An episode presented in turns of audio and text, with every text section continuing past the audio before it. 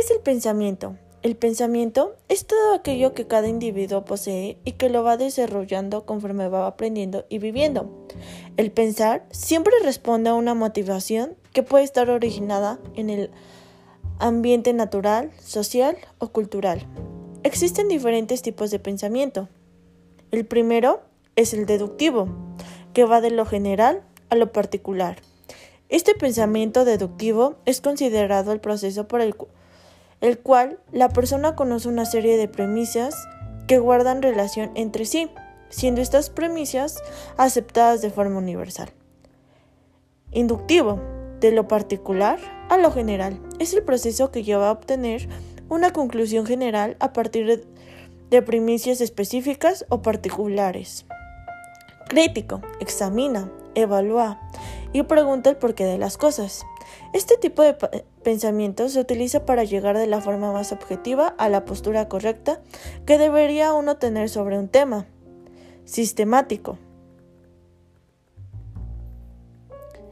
Es un modo de análisis que evalúa todas las partes que se interrelacionan y que a su vez conforman una situación hasta lograr una mayor conciencia de los sucesos y del porqué. Investigativo. Utiliza las preguntas para la resolución de los problemas. El pensamiento investigativo se centra en la investigación de las cosas. Creativo. Utiliza la modificación o creación de algo. Se utiliza en la creación o modificación de algo introduciendo novedades, es decir, la producción de nuevas ideas para desarrollar o modificar algo existente.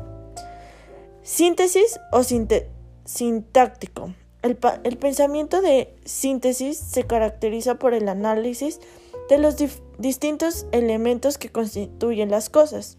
Su objetivo principal consiste en reducir las ideas referentes a un tema determinado. Analítico Separa las partes de una situación, las categoriza e identifica.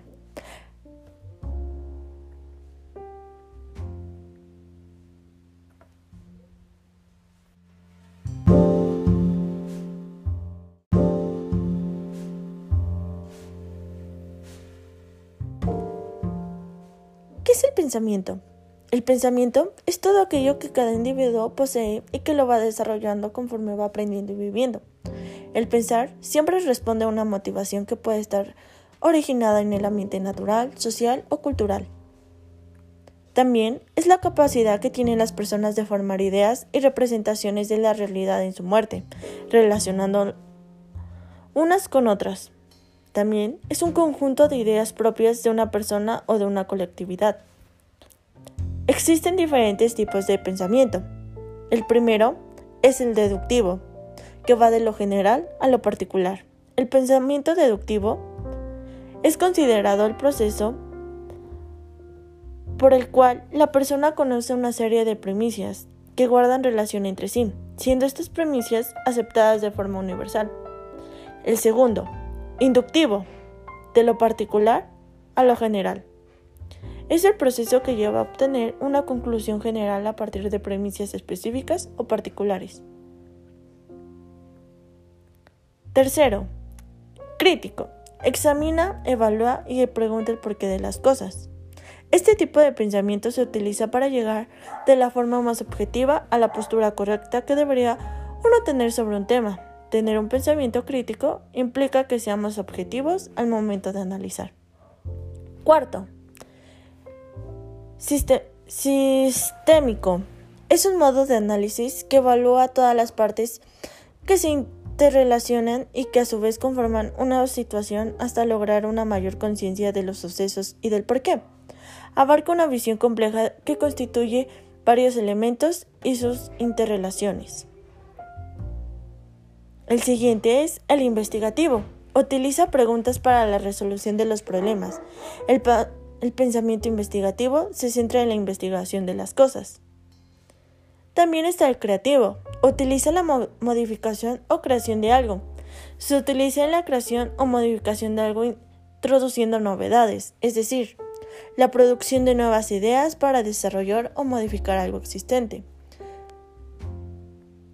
El siguiente es el sintáctico. El pensamiento de síntesis se caracteriza por el análisis de los distintos elementos que constituyen las cosas. Su objetivo principal consiste en reducir las ideas referentes a un tema determinado. También está el analítico. Separa las partes de una situación, las categoriza e identifica. La frase descomponer el todo en sus partes es una conclusión real de lo que se entiende por pensamiento analítico.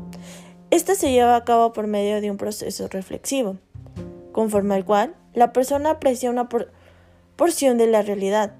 Bien, se trate de un problema a resolver o de una circunstancia a estudiar. Pero como la mente solo puede dedicarse a un asunto a la vez, toda esa generalidad pasará por un proceso de desfragmentación o categorización. Es decir, se descomponen ideas para hacer cada una de estas contempladas y proceder así a entablar la resolución o bien establecer una conclusión. ¿Qué es la inteligencia? La inteligencia es la capacidad desarrollable y no solo la capacidad de resolver problemas o elaborar productos que sean valiosos en una o más culturas. La inteligencia no solo se reduce a lo académico, sino que es una combinación de todas las inteligencias. Ser hábil en el deporte, en las relaciones humanas, unas capacidades que por desgracia no están seriamente contempladas en los programas de formación académica. Existen también diferentes tipos de inteligencia. La primera es la lingüística. Es considerada una de las más importantes. En general, se utilizan ambos hemisferios del, cerebro y es la caracteriza a los escritores. La, segunda es la inteligencia musical, también conocida como buen oído. Es el talento que tienen los grandes músicos, cantantes y bailarines. La fuerza de esta inteligencia radica desde el mismo nacimiento y, y varía de igual manera de una persona a otra. La tercera es la inteligencia lógica matemática.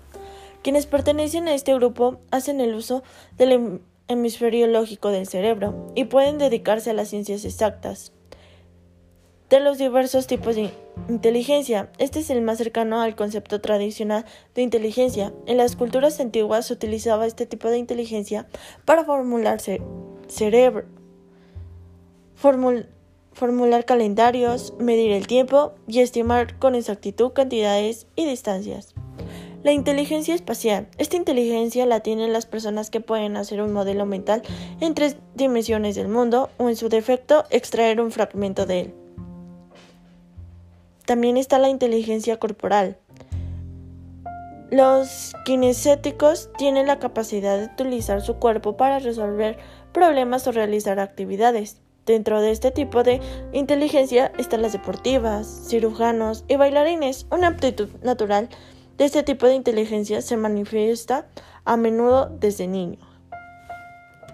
La inteligencia interpersonal. Este tipo de inteligencia nos permite formar una imagen precisa de, nosotros mismos.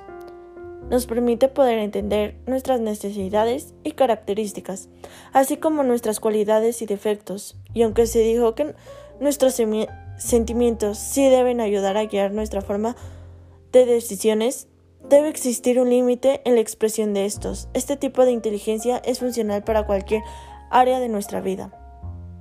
La inteligencia interpersonal. Este tipo de inteligencia inteligencia nos permite entender a los demás. Está basada en la capacidad de manejar, de manejar las relaciones humanas, la empatía con las personas, el reconocer sus motivaciones, razones y emociones que los mueven. Esta inteligencia por sí sola es un complemento fundamental de las anteriores, porque tampoco sirve de nada si obtenemos las mejores calificaciones, pero elegimos mal a nuestros amigos y en futuro a nuestra pareja.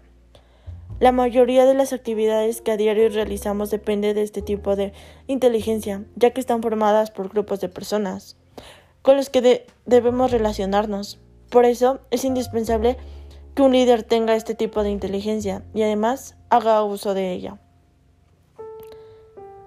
Por último está la inteligencia naturista. Este tipo de inteligencia es utilizada al observar y estudiar la naturaleza. Los biólogos son quienes más la han desarrollado la capacidad de poder estudiar nuestro alrededor. alrededor. Es una forma de estimular este tipo de inteligencia, siempre fijándonos en los aspectos naturales con los que vivimos.